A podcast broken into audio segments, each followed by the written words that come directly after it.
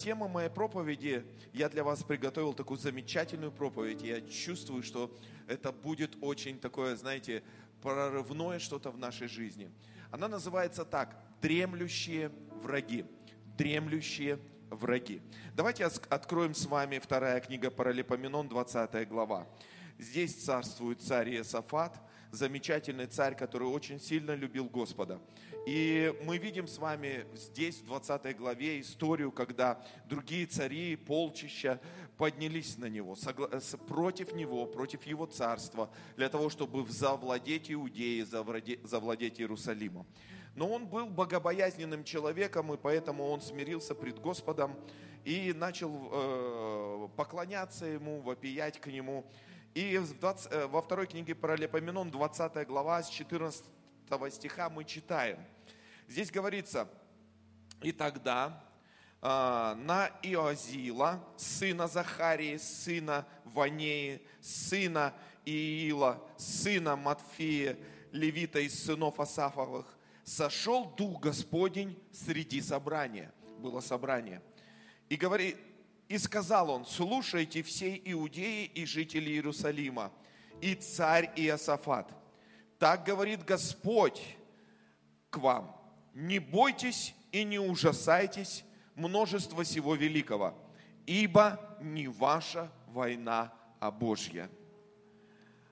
Завтра выступите против них. Вот они восходят на возвышенность Цин, а вы найдете их в, доли, э, в конце долины перед пустынью Иериулом. Не вам сражаться на сей раз. Вы станьте, стойте и смотрите на спасение Господне, посылаемого, посылаемое вам Иуда и Иерусалим. Не бойтесь и не ужасайтесь. Завтра выступите навстречу им, и Господь будем с вами. Иуда, не бойся. И все сказали аминь. То есть скажи, не бойся и не ужасайся. Еще раз скажи, не бойся и не ужасайся. И здесь Господь говорит, ибо не ваша война, а Божья. 16 стих говорится, завтра выступите против них. Вот они восходят на возвышенность сын, а вы найдете их в конце долины пред пустынью Ирулом. И не, и не вам сражаться на сей раз. Вы станьте, стойте и смотрите спасение Господня, посылаемого вам, Иуда и Иерусалим. Не бойтесь и не ужасайтесь. Завтра выступите навстречу им, и Господь будет с вами. И весь народ Божий сказал еще раз Аминь. Повернись своему соседу и скажи, не тебе сражаться на сей раз.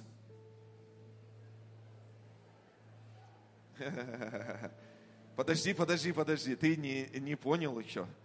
Повернись кому-нибудь, одному, двоим, и просто вот так в глаза посмотри и скажи, не тебе сражаться на сей раз.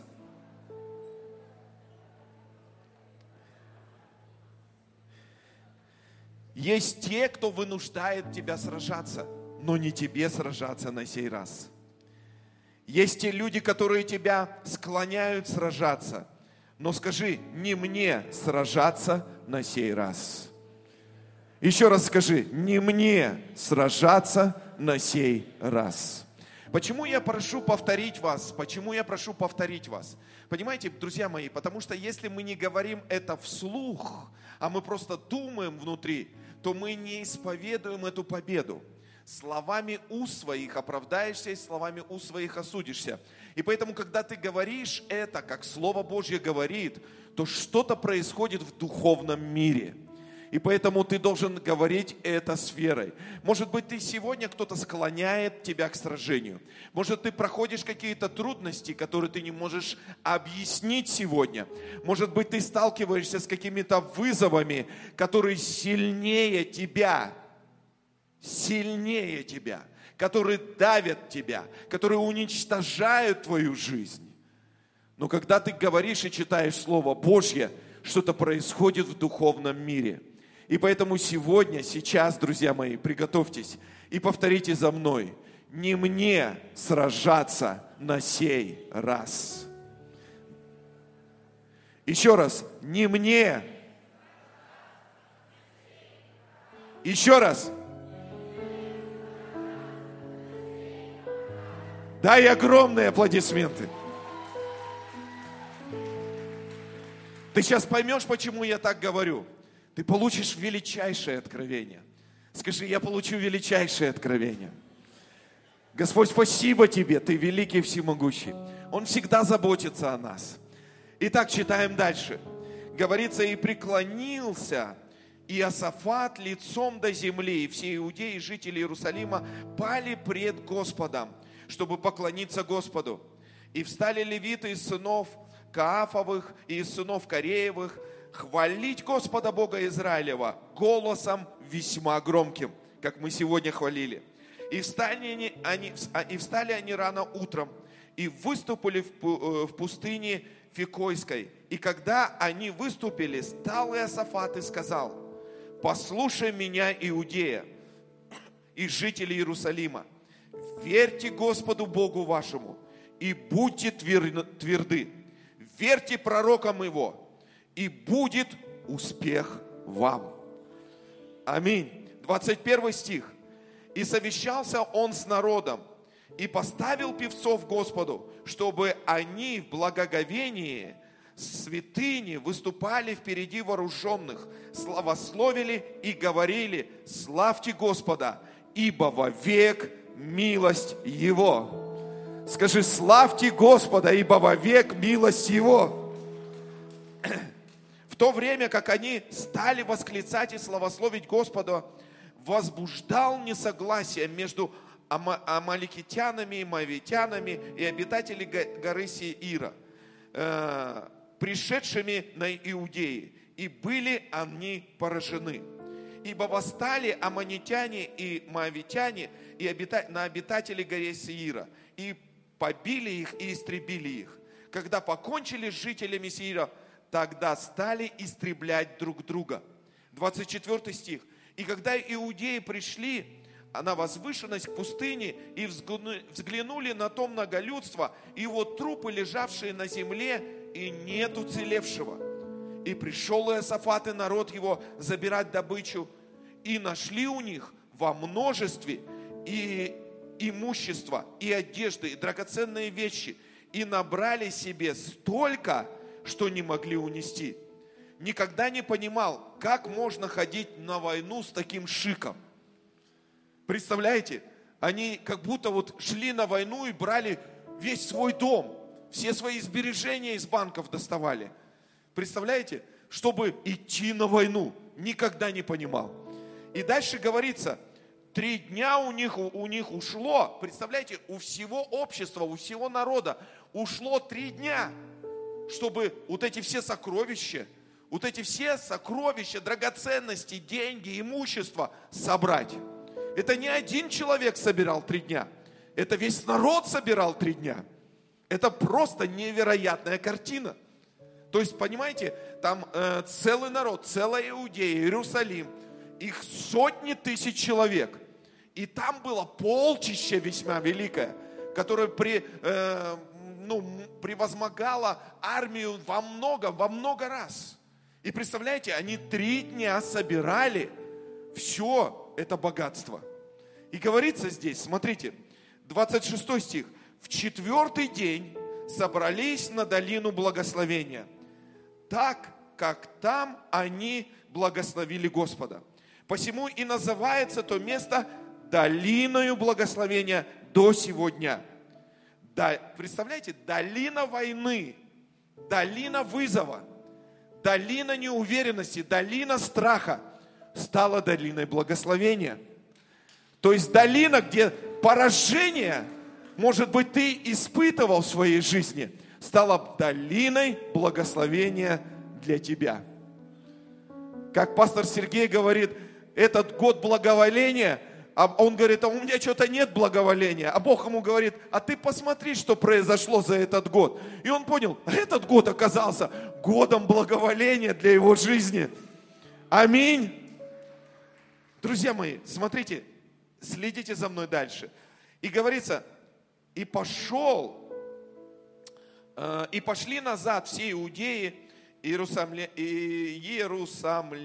и Иосафат во главе их, чтобы возвратиться в Иерусалим с весельем, потому что дал Господь торжество над врагами их. И пришли в Иерусалим с псалтырями, цитрами, трубами к Дому Господню. И был страх Божий на всех царств, э, царствен, царствах земных, когда они услышали, что сам Господь воевал против врагов Израиля. И 30 стих. И спокойно стало царство Иосафатова, и дал ему Бог покой со всех сторон. И весь народ Божий сказал Аминь. Итак, это картина, которая раскрывает нам несколько вещей. Я постараюсь это быстро сейчас отметить, как коле такие забить в наши, э, знаете, в наш, в наш разум, в наше сердце. Итак, первая вещь, которую я хочу выделить сегодня, это призвание – то есть часто мы не понимаем, что происходит с нашим призванием. Бог дал каждому из нас призвание, которое мы стараемся использовать и исполнить. И каждому из нас есть особенное предназначение. И, друзья мои, было бы неразумно выходить против Голиафа, если у тебя нет предназначения убивать великана. Но знаете, что интересно? Интересно то, что когда Голиаф сделал такой вызов – всему обществу и народу в то время, то у многих, когда ты получаешь какой-то вызов, это говорит о том, что у многих, значит, был особый дар внутри, чтобы убить этого Голиафа. Но многие не откликнулись, а только один Давид, у него что-то внутри сработало, и он сказал, кто этот необрезанный, кто может так поносить воинство Бога живого. То есть и смелость, которая была у Давида, она поразила Голиафа. Но почему она поразила Голиафа? Если бы у него не было дара убийцы Голиафов, он бы не смог это сделать, у него бы не хватило сил. Но он встретился с обстоятельствами, потому что обстоятельства ввели его туда. Если Библия говорит, что Бог смотрит на нас, все наши волосы почитаны, значит, Он ведет нас по определенным по определенным стезям нашей жизни, вводя нас в различные обстоятельства, значит, внутри есть дар, который должен раскрыться. И вот именно дар, который был в Давиде, раскрылся, когда он убил Голиафа. Мы все рождены в определенных условиях. Кто-то родился в хорошей семье, кто-то в неполной семье, кто-то родился за счет, э, э было какое-то насилие, были какие-то обстоятельства – и мы, каждый из нас, может быть, проклинает свою жизнь и говорит, и у меня что-то не так происходит с моей жизнью, но Бог смотрит на нас совсем по-другому. Он говорит, я именно хотел, чтобы ты родился именно в этих обстоятельствах, именно у этих родителей, именно в этой семье, именно с этими родственниками, потому что внутри тебя величайшее предназначение – Мы сравниваем своих родителей с другими родителями, а у нас самые лучшие родители. Аминь. У нас самые лучшие родители. Почему? Потому что Библия говорит, еще до основания мира Бог знал нас, Бог смотрел на нас, и Он видел, что именно ты исполнишь свое предназначение. Ты говоришь, а как так? На меня такие, такое давление на меня такие обстоятельства? Почему я не живу, как у других, как другие люди? У них все хорошо. Знаешь, когда мы принимаем Иисуса Христа как своего Господа и Спасителя, мы думаем, мы, у нас все хорошо будет, а мы, оказывается, вовлечены в войну. Но в этой войне мы всегда побеждаем, потому что ты с Богом – это уже большинство. Аминь. Поэтому, друг мой, послушай – ты, велик, великое призвание есть внутри тебя. И поэтому, когда ты идешь, и когда ты встречаешься с вызовами, это призвание начинает работать. Как Михаил сказал, он потрясающе сказал. Он говорит, хотел быть, только захотел быть бизнесменом, сразу минус два. И думаешь, да как-то, Бог послал его, ему жена ему говорит, иди лучше молись, у тебя лучше это получается. И сейчас он так намолил, что минус 2 прошло, и плюс уже начал работать. Вот как это у тебя так получается? Это, это просто призвание такое на нем. Поэтому, если у тебя минус, к нему подойди, будет плюс. Это помазание. Дай огромные аплодисменты Господу. У каждого из нас есть призвание и соответствующий дар для того, чтобы победить то, с чем мы сталкиваемся. Второе. Дремлющие враги, они разбужены именно для тебя. Посмотри на Иосафата, он четвертый царь в Иудее. У него был потрясающий отец, и здесь э, о нем написано в четвертой книге царств. В 6-7 главе он был сыном Асы. Что сделал Иосафат, друзья мои? Что сделал Иосафат? Он стал менять атмосферу в своем государстве. Он стал возвращать пророков, он стал возвращать поклонение, он стал читать Слово Божье. Казалось бы, экономика Иудеи была разрушена. И когда люди смотрели на экономику, они понимали, для экономики нужны какие-то определенные факторы, чтобы она стала процветать. Но из-за того, что нет ресурсов, чтобы экономика страны процветала, они ничего не могли сделать. Все, что они могли сделать, это восстановить дух народа. Как он восстанавливал дух народа? Он восстанавливал и возвращал пророков. Он э, говорил о чтении Библии. Э, он говорил о поклонении. И во всех городах и селениях стали возвращаться священники. И они стали вести поклонение. А когда идет поклонение, когда идет Слово Божье, тогда Бог начинает прибавлять тебе. Скажи, Бог прибавляет мне. Еще раз скажи, Бог прибавляет мне. Смотри, вот теперь внимательно следи за мной. Вся экономика Иудеи разрушены. Денег нет, хлеба нет. Многочисленные войны разодрали страну. Иосафат, верующий в Бога человек, говорит, первое, что мы должны восстановить в стране, это духовность. Духовность. Поэтому мы сейчас возвращаем пророков, поклонения и священников. Мы не знаем, как это произойдет. Люди начинают работать, что-то производить, но экономика все равно еще на стадии развития. Нету денег, нету ничего. И Бог смотрит на это. Что Он видит в Иосафате? Он видит царя, который делает правильные вещи. А теперь смотри дальше, друг мой. Часто в нашей жизни, когда мы выходим на правильные вещи, мы не понимаем, что весь ад начинает обрушиваться на нас. Ну именно здесь мы находим уроки, которые намного ценны, чем успех нашей жизни. Именно когда тебя э, предают – Именно когда тебя, э, к тебе неправильно относятся. Именно тогда, когда ты что-то теряешь в своей жизни. Тогда ты, эти уроки намного драгоценнее, чем успех в твоей жизни. Это больно, это тяжело, это невозможно вынести.